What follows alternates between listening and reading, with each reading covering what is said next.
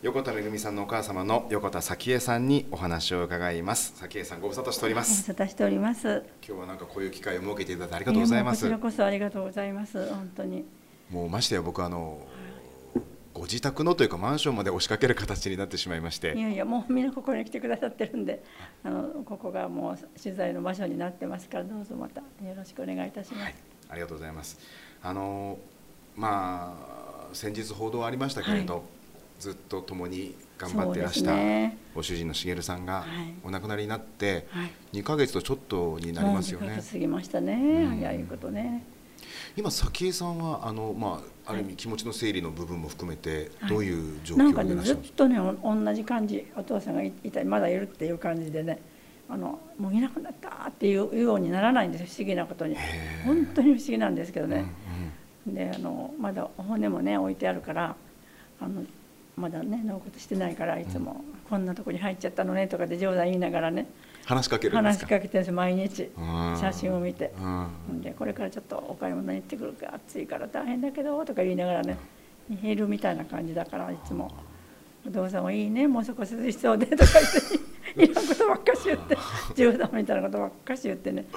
ということはもう気持ちはともにまだあのあ共に伴走してる感じですね。はい一緒でいる感じうん。うんでもまあ単身赴任しちゃった感じね天国に。だ からそんなふうに思っちゃって。あの私も行くからねっていつもあの言うんですけどあの亡くなる時もね大きな声でね、あのもうみんなねあの仲の良かったねクリスチャンの方がみんな迎えに来てくださってるんだからね、天国に行けるのよなんて大きな声でもうそんなこと言うおばあさんいないと思ってみんな 笑ってただろうと思うんですけど、私も行くから待っててねなんて大きな声で言って忘れないでねって言って大きな声でね必ず取り戻すからねって言ってもうそんなことばっかし言ってましたうん。私、まだまだちょっ。とまだ小池がねあったからね。聞いてたんだと思うんだけどちょっとこう目を片目だけピッと開いてちょっとなんか涙がちょっと出てるような感じでね、うんあそうですか。うん。だからよくそういう涙出してたんであのやっぱり分かってたんですよ最後までいろんなことが、うん。意識ははっきりしてましたね。あそうですか。あの2年ぐらい前からはい。入院されていたんですよね。そうですはい。うん。それで2年前はあのまだあの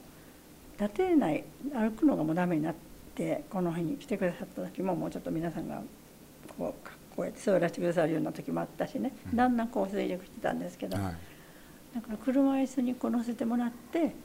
あのリハビリ室までうん。毎日連れてもらってでこう足とかこういうふうにしたりね手とかもそれもずっと続けてたんですけど、うん。やっぱだんだん弱ってきてね。それであの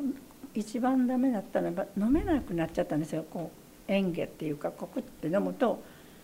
あの中に通らなくてあの咳き込んでそしてあの肺の方に行っちゃういうのがありますよね。そうするとものすごいあの熱が出るんですね、うんもうそして咳き込んででものすごい痙攣が起きてでそういになるからもうこれはもうちょっと難しいよ飲んだらダメだからっていうんでもうみんなと相談して、まあ、胃ろうにしていただいて、うん。栄養をとってちょっとにかくめぐみちゃん帰るまでは頑張ろうねっていうことで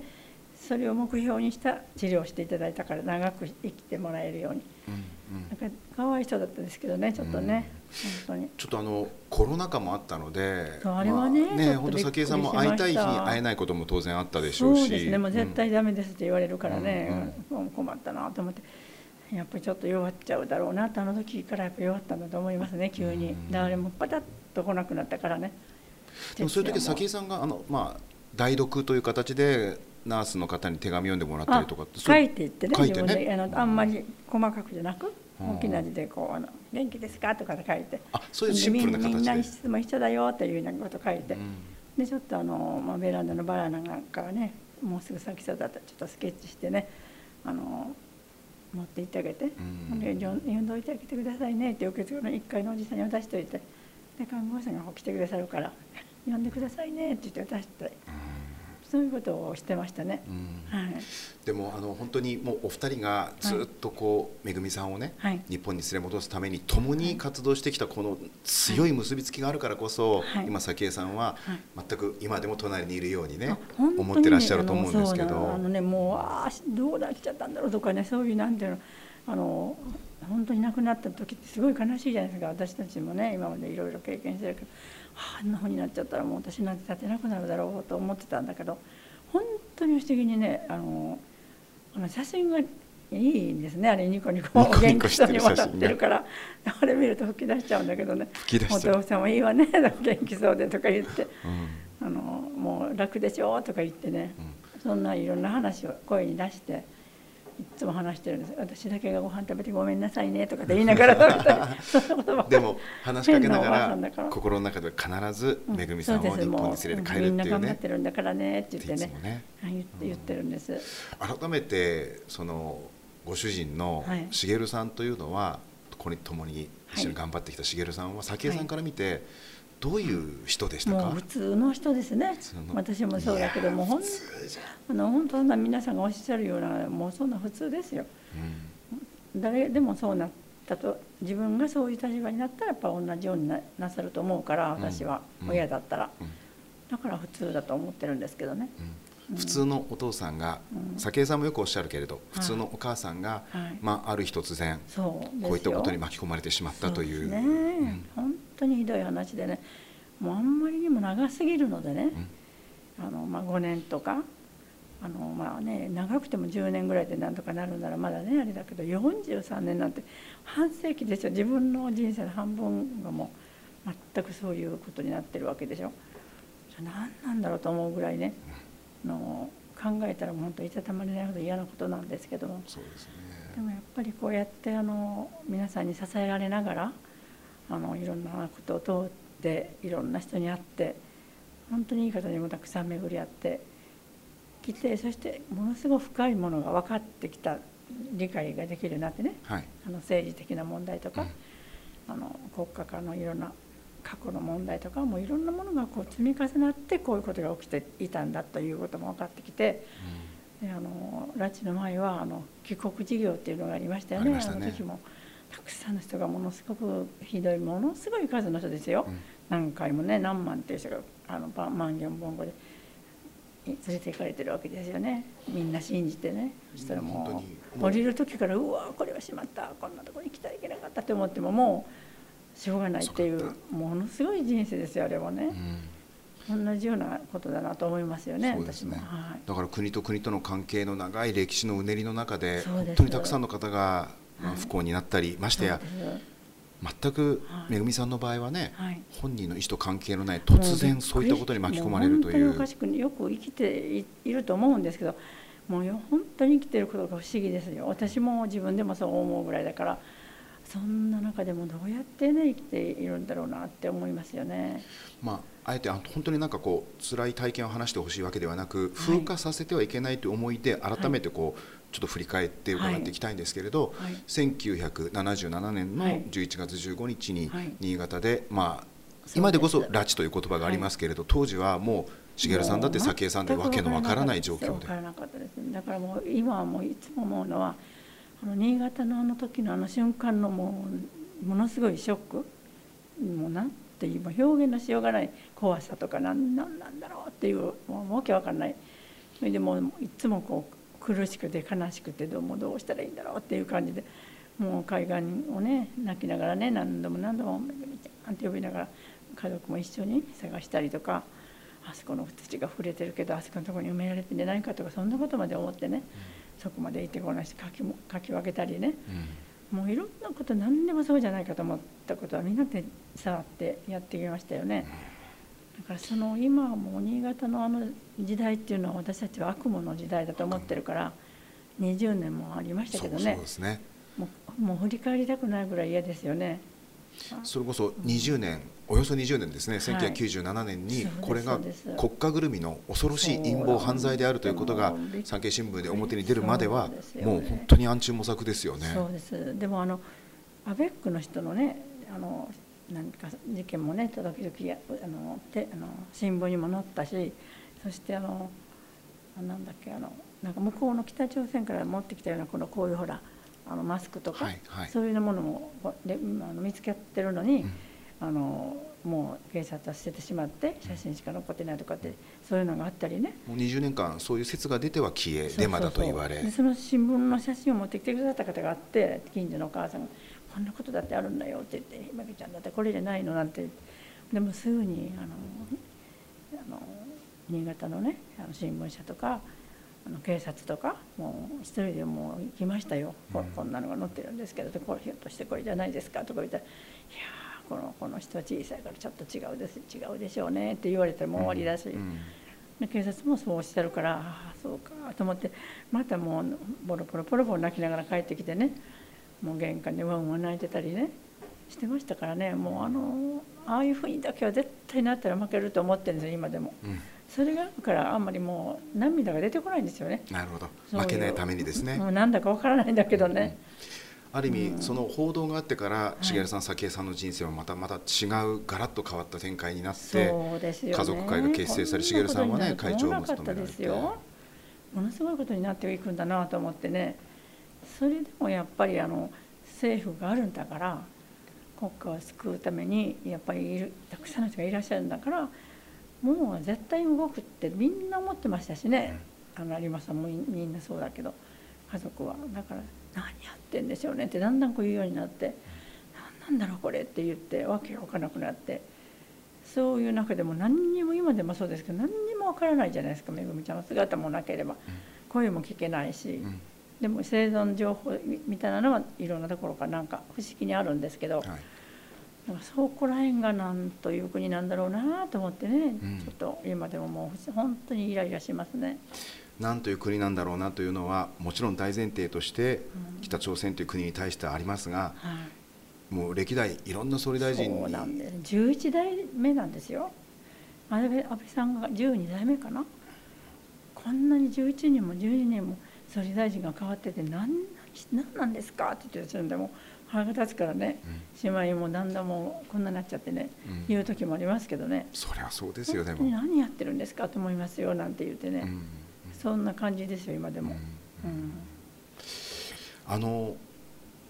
家族会ができて、はい、本当に茂さんが先頭に立って、はい、わっとこう日本中がけしからんというムードがこう盛り上がっていって、はい、ある意味世の中のこう後押しっていうのは、やっぱり茂さんや早紀江さんにとっては、ある種ものすごくよし頑張るぞというね絶対に取り返すんだという思いにね。もうすごい力ですよね、うんうん、やっぱりあの家族会だけが動いたんじゃなくてやっぱり救う会とか西川先生とかねあのああいう私も知らなかった方だったんだけどあの方たちが専門的なところからいろいろこう考えてはまた今度こういう運動して頑張ろうって組み立ててくださってねそれに私たちが入っていって一緒にやろうってそういうことがあって、うん、その中で皆さんがそれを見ててあこれは大変なことだって。で講演に呼んでくださったり、うん、中学校に行って生徒さんに話したり、うん、っていうことがもうどんどんどんどん重なっていってこういう大きくなっちゃったんですね、うん、うん、だからみんなの力なんです本当は、でも本当はその皆さんに呼びかけるときに、はい、横田めぐみさんの名前を初めてマスコミに出すか出さないか、本名を出すか出さないかという時の時はねもう顔面神経になりそうだった本当にもうなってみたい顔面神経痛ですか？ビリビリって勝手に動いちゃうんですよほっぺたがね鼻どうしたんだろうっていう感じでねこんなにピキピキってなって考えてばっかりいるからねそれでもお父さんそんなことしたらもう絶対やられちゃうよってあんな子にはもう怖いからってそうだよって言って息子たちもねそんなお父さんみたいに簡単に男女にそんなことしたらダメだよってもう本当にもう短い時間でもう毎日そんなことばっかし言って、うん、もう嫌だなどうしたらいいんだろうってもうだけども、まあ、お父さんが言ってることもねよく聞いてみればこんな20年間もね何にも分からなくてやっとここだって分かったんだからあの行動しなかったらねもうもうそれで何もなくってもういなくなるよって、うん、そう言われたらやっぱりもうかけなきゃしょうがないわって思うでしょ。うん。でもお父さんの言うこと聞こうってもう「へえ」って言いながらみんながまあまあ半分こう納得したような納得しないような感じで、うん、のまあ決まっちゃったんですね。うん、でも茂さんと本当にその時に早紀江さんはある意味唯一ぶつかったというか、まあ、ぶつかったというか意見は多少対立はした、ね、普通のことはねどこでもあるようなことはよくねやってますけども。だけどやっぱりあの本当に強いんだなと思いましたね。やっぱそういう時どちらが強いのか私分かんないけどね、まあ、本当に守り抜いた方がいいっていうのはどっちが守り抜けるのかこれはやってみなきゃ分からないですからね、うんうん、でも今になったらやっぱりお父さんが言ったから動いてきてたくさん助けてくださってそしてやっぱりあの本当に軍人の人が帰ってきて本当にあの人たちが帰ってきた時にもやっぱりあの人いたんだと思いましたからね。そうですよね。一緒にやってたんだものこうやって写真持って、うん、いやそれからさんもみんなお母さんもね、うん、本当あの人や本当にあの写真のあの人だって帰ってきたわって本当にいたんだってもうなんか演劇見てるような感じですよ、うん、まるで。そうですよね。現実なんだけど、うん、うん、うわって。でそれで北朝鮮が拉致をずっと否定してきたこともしっかりと、はいまあ、向こう認めさせて。そうですね、うん。まあ、でもその後に、もちろんこれも本当辛い体験ですけれども、はい、まあ、向こうがでたらめで、はい、めぐみさんがお亡くなりになっているというデータを持ってきたり。あの辺の時はね本当にねもうこういうことをする。もう外務省の人もなんてもうこういうことするんだと思うぐらいみんな家族が座ってるのにね「はいこれを読んでください」って「これ横田さんはいこれ有本さん」ってねこういうあの何をねあの印刷したものを配っていかれるんです何人とも言わないから何なんだろうねって読んだらその死亡したその状況うちのは自殺したとかこういうとこでこうなったとかあの人は交通事故でこういうとこでこうなった。そういうものをポンポンポンポンって置いていかれるんですよ何にも言わずに。でやっぱりあの骨を持って帰った時もいつ死んだとかあのどういうあれだとか何の経緯もわからないでめぐみさんの骨ですって入って持って帰ってきてこれがめぐみさんの骨だというものですっていうものですって言って渡されるんですよ。そんなもの私は恵みのものと思っていませんって言ってもそんなもの受け取りませんって言ってお父さんがそんなこと言ったら間があってまあ真面目な人だから、ね、こうやって受け取ってでもそんなもの違いますよって言って絶対違うって言ったらもういいですかって言って受け取られてねでまた奥の方に持っていかれたんだけどね。なんかその辺のねあのいろんなところのそのなんかやり方っていうのかなそういうことが命がかかってる人たちの対してのこっちはもう本当にもう神経がビリビリするようにして待ってたり思ってるわけでしょみんな。でももう本当パパパとか見てあの事務的なものなのかなと思ったらもうみんなそれが死亡のその状態が書いてあるのが配られるんですね。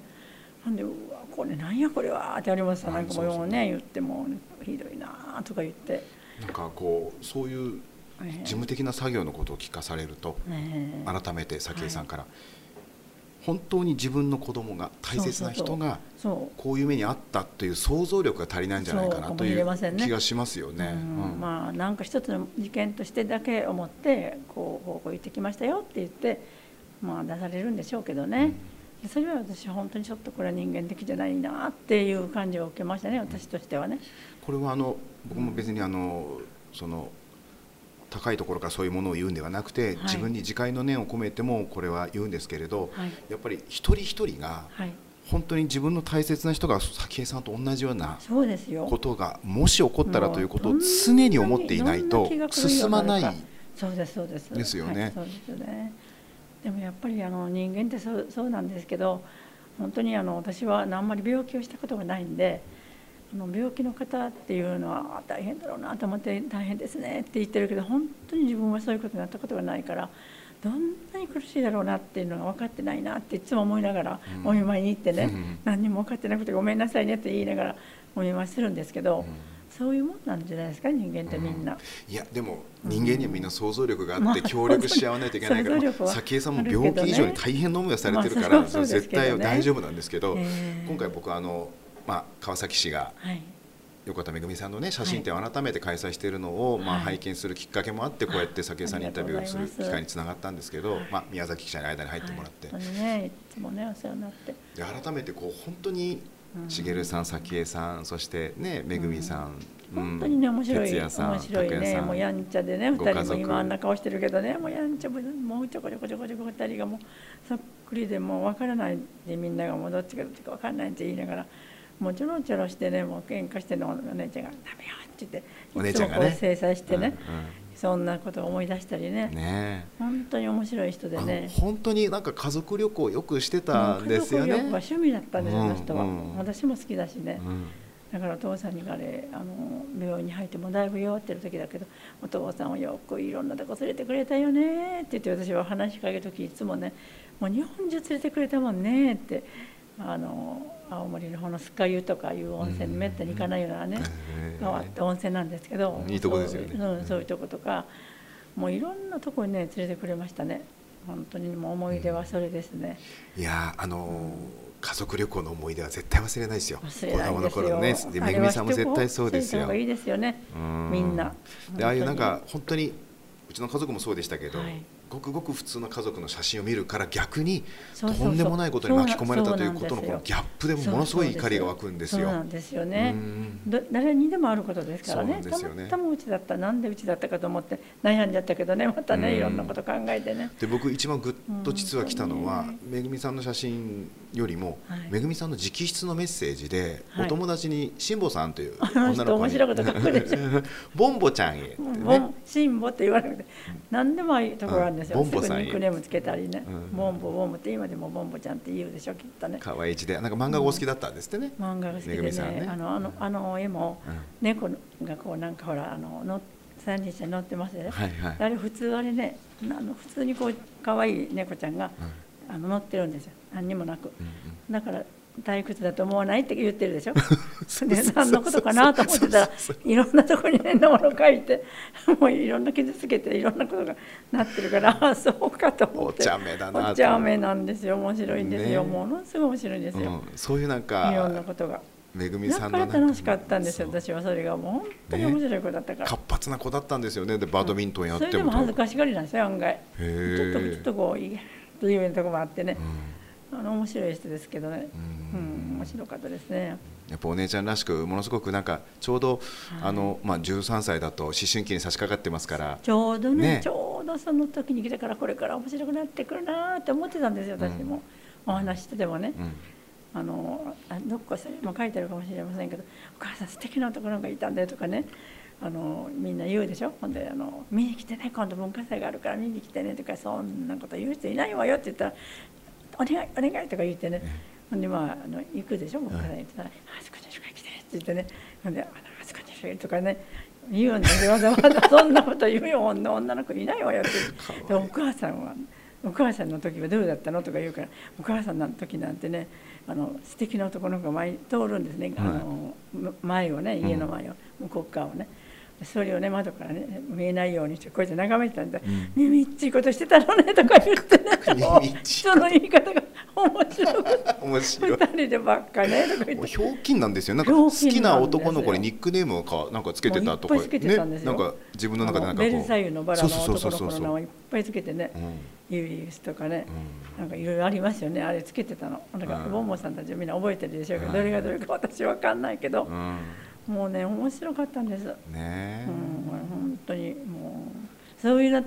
ああいう素敵な男性がいるようなとこの国に連れて行かれたらもう幸せかもしれないけどあんなとこ行っちゃったからもうかわいそうですよね。でもあのそんなたくさんのめぐみさんの写真を常に撮ってたのがしげるさんなんですもんね。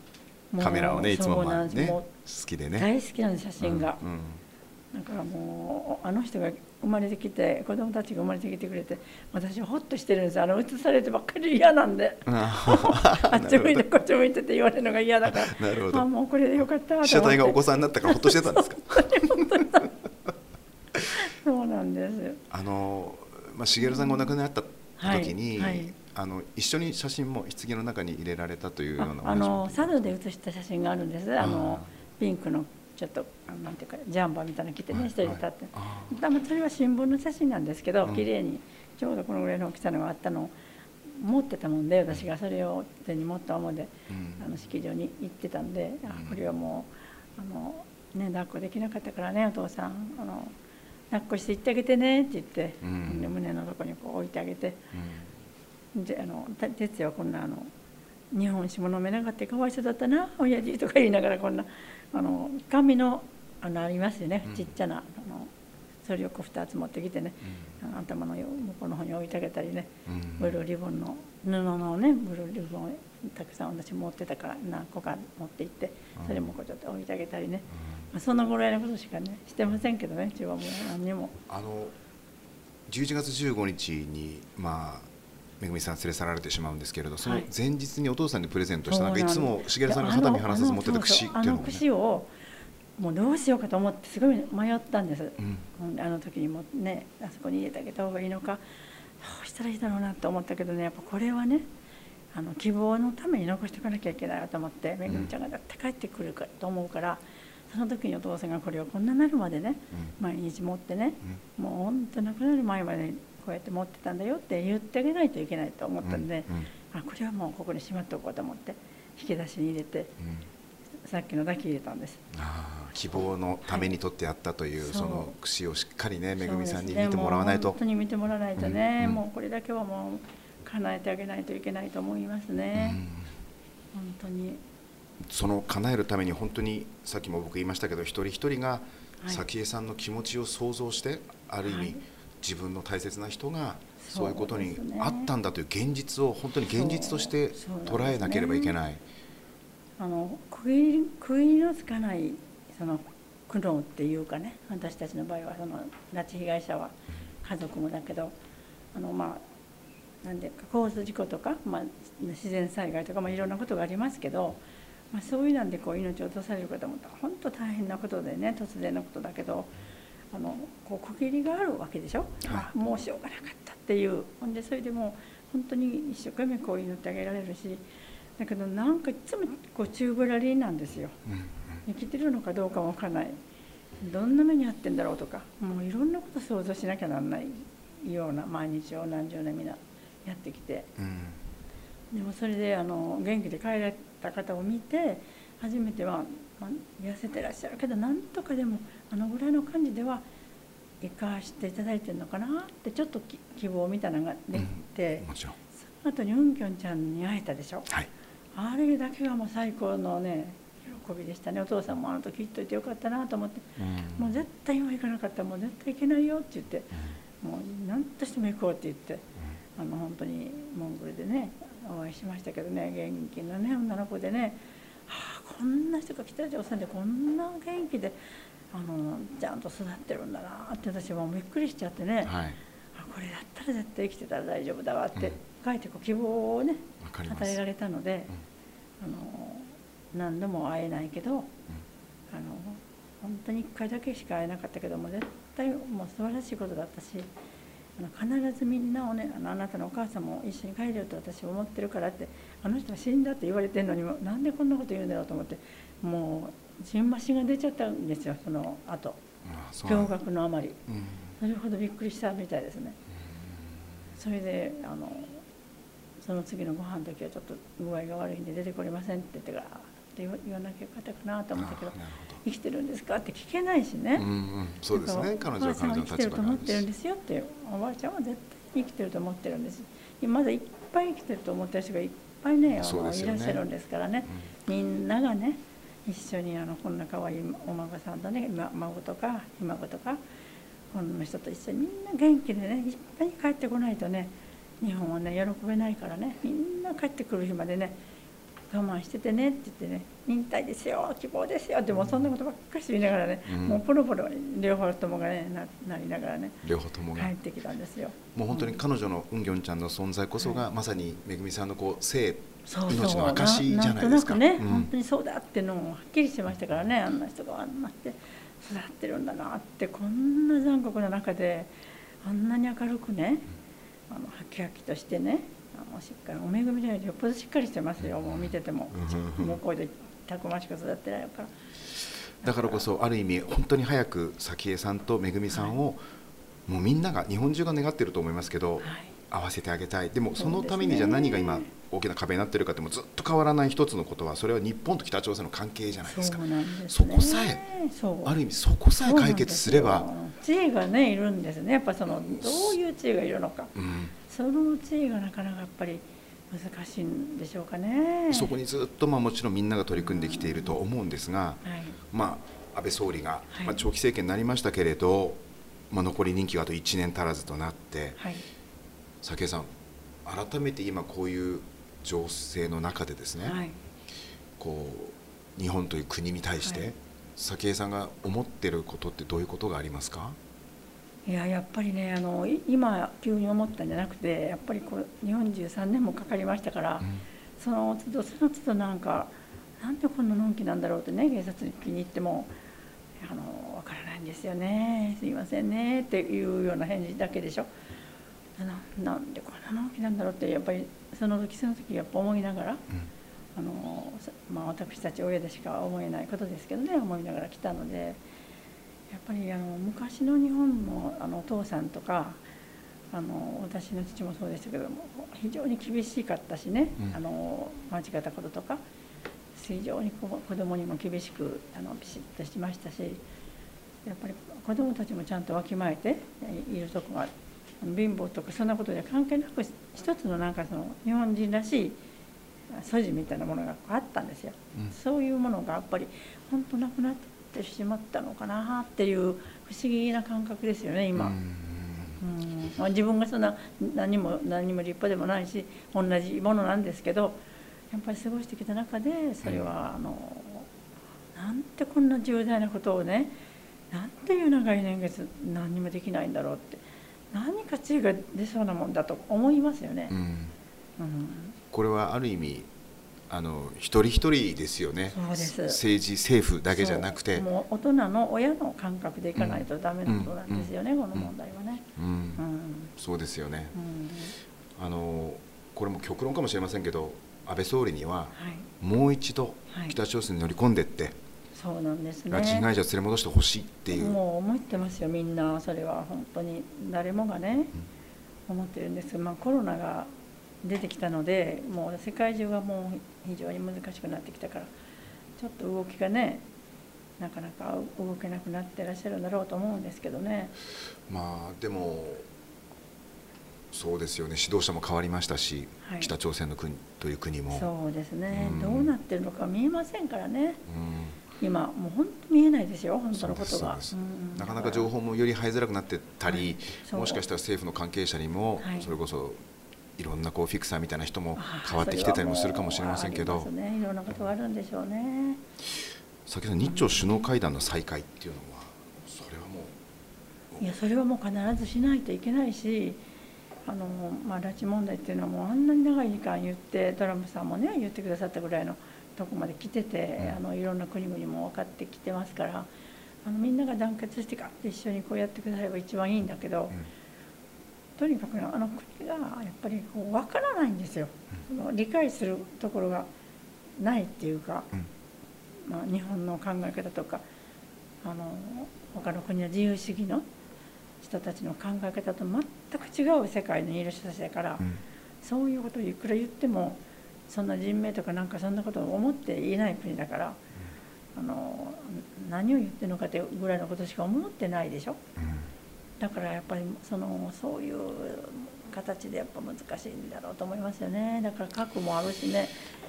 もうどうしたらいいの？私たちももう。こう時間が経ってしまうとそれこそ北朝鮮が核武装であるって話だったり。何か起きたらね。そうですね。もっと大変だしね。日本のもし何かの法律が例えば憲法9条でもいいんですけども、はい。何か制度を変えることによってまた進展するんだったらもう一回そういう議論をそういうことはね、うん、してもいい。桜子さんなんかはねいつもね早くからそういうことをちゃんと言ってらっしゃるけど、なかなかやっぱりあの戦争の後はもう本当にあの平和ボケみたいな感じの日本になってしまっているんで、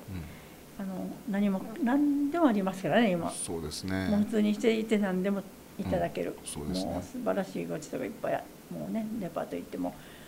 あ、すごいものはすごいあんなの作ったことないというものも山のようにあるじゃないですか。今自分の半径何メートルかの間だけが平和であればいいっていう考え方をみんな持ってしまってるけどそうねそうかもしれませんね。戦え戦争ということではなくてでも日本人を連れ戻すっていうシンプルなこと、っていうのがあるでしょ？やっぱりね、うん、それだけはもう忘れないでね、うん、みんなが、うん、男であれ女であれ子供であれね。やっぱりあの本当にた何ていうか正しいことと悪いことってそれだけはやっぱり違うじゃないかっていうことだけは言えるように、ならないと正義ですよね。正義のために。と、うん、あのやられてしまいますよね、うん、これは言ったら言った言わない方がいいですよなんて言ってたらもう本当に甘く見られちゃうし、うん、そういうとこってちょっと怪しいでしょ日いつか我が身に帰ってくる気がするんですよ、今自分が良ければと思っていても。本当に怖いなと思いますよ、ましてや、もう本当に長い間戦っていた早紀江さんですけど今、はい、あの親世代で拉致被害者の親世代でご存命なのがもう有本さんのお父様と早紀江さんこの前まではねうちの主人とあの佳代子さんもね今しょっちゅう電話かけて、うん、あの話したんですけども本当に今年はもう次から次ぐらい、まあ、そういうなんかの言い方とか、あのみんな病気になってねいろんな形で亡くなっていくんでも本当にね寂しいですよ。なんか今年はもう本当別離の年になるなって初めからなんか嫌な予感がしてたんですけどね。うん、やっぱり仲の良かった方とかも本当にあのいなくなられたりしてね、ものすごい寂しいですよね。うん、でもやはりちゃんと早紀江さんとめぐみさんをあそうですね、もう他の方もそうなんですよ、うん、もう横田のことだけじゃなくて、うん、みんな同じ思いで待ってらっしゃるんですからね。これはね私はいつも言うんですけどめぐみちゃんはとにかくあのなんていうか未成年者だから、うん、日本でも未成年っていうのはもう犯罪がねそんなことになった時はものすごい大きな罰が与えられるぐらいのことでしょ、だからそれで皆さんね一生懸命言ってくださるんだけど、もうどの親御さんだって同じなんですよ子供に対しての思いは。もうどこでも。そうそこですよね。そこですよもうそれを忘れちゃいけないですよね。いけないんですよ。だからうちのことだけね、うん、ありがたいけどね、はい、でもやっぱりあの本当にこんな大変なことがもうたくさんの家族に起きてるんだって。それが国家犯罪として起きてるんだっていうことをもっと日本がやっぱ考えてこんな目に遭わされていいんですかっていうことですよね、うん、何十年もかかっても何にも言わないで。はい茂さんもおそらくこの問題が風化していってしまうことをすごく心配してたんじゃないですか。そう思ってたと思いますね。うん、だからトランプさんがねあのあのジョンに会いに行かれてねそれちゃんとね拉致の問題をね話してくださったのよって言ってねみんなに私はそれ言ってお話ししてるんですだったら「うんうん、あーん」って言ってね、分かってたんですよ。うん、うん、だけどなんかだんだん弱ってきたからね意識がちょっとずつやっぱり前みたいにねはっきりしなくなってきたから。どこら辺まで分かってるかなと思いながら、一生懸命話すんですけどね。こうやってあの番組でも早紀江さんにね、お話を伺うことによってもう一度この問題を自分事としてみんなに感じてもらって、改めて世の中が大げさに言うと世論がやっぱりけしからんということをもう一回自分の中の怒りにちゃんと火つけてもらった方ためにインタビューしてると僕は思ってて今、はい、あの思ってくださってる方はたくさんいらして、あのまあこう見てそう調べてるわけじゃないんですけど、はい、やっぱりもういろんなもう全国の方があのとこで講演してますからね、うん、1400回ぐらい行ってますから、はい、だからあのみんな聞いてはいてくださってるんで、うん、あのお手紙も今でもいっぱい来ますし、うん、もう本当にあのよく覚えててくださって。絶対忘れないでまた今年も頑張りますからねっていうお手紙もね、たくさんいただいててね本当にありがたいと思ってるんです。はいあの早紀江さんも本当にもう1400回以上茂さんと講演をされたという話ありましたけれど、はい、これからまあお体の、まあ、はい、まあ、もちろんね年齢もあって都合もあるでしょうから、前ほど精力的に講演ができないかもしれない。講演もちょっとでき声がね、うん、ちょっと出にくいんですよ、うん、もうやっぱり年がいってきてあの声帯がもうやっぱりあんまりね、うん、ちゃんとなってないんでしょうねきっと。あの、年がいったからしょうがないよって言われるとね、もうすごく話すのがしんどいわけ、ちょっと。力がいるんです、だから講演はちょっと難しいなと思いますけどね、もうね。もうねこれはねもう家族がねもうここまで来てね、まだ家族がね助けてくださいなんてそんなみっともないことね言ってる場合じゃないですよ本当に。世界に恥ずかしいですよ本当そんなことしてる国ないから、ね。はい、だからもう政府分かってるんだから、もう本当になんとかしなきゃってもういろんな頭を働かせて考えてくださってどうしたらいいだろうって工夫をしてやってみてやっぱこれダメだじゃあこっちやってみようっていうふうなぐらいにいろんな計画をねやっぱり立てて、うん、あの行動していただかないと間に合わないですよ、はい、と思います。はい、はい。改めてこの番組がもし、はい、だから早紀江さんのねまたメッセージを伝える形でお役に立てるんであれば、はい、ありがとうございます。も。うなんか同じようなことしか言ってませんけどいつも。本当にありがとうございます。はいあのいろんな方がねあのこうやって頑張ってくださってるんであの続いてきたんだと思いますんでまたこれからもよろしくお願いいたします、はい、もう本当不思議なことが起きてほしいと思うんですよ、うん、急にね何かこうあっと思うようなことがね起きてほしいなと思ってね。必ず起こると思ってね。そればっかり信じてきてるんですけどね、はい、やっぱりこう亡くなっていくっていうのはもう必ずなっていくからね。もうもう本当に現実ですからねそれは。だからこれはもう本当に早くしないと。もうみんなが会えなくなっちゃうとね有本さんもねもうかなりショックだったと思うからね、はい、お母さんがなんとか頑張って皆さんに助けていただいて思っておりますので、はい、引き続きあの至りませんけどまたよろしくお願いいたします、はい、もう本当にくだらないことばっかしお話してすいませんでした。とんでもないです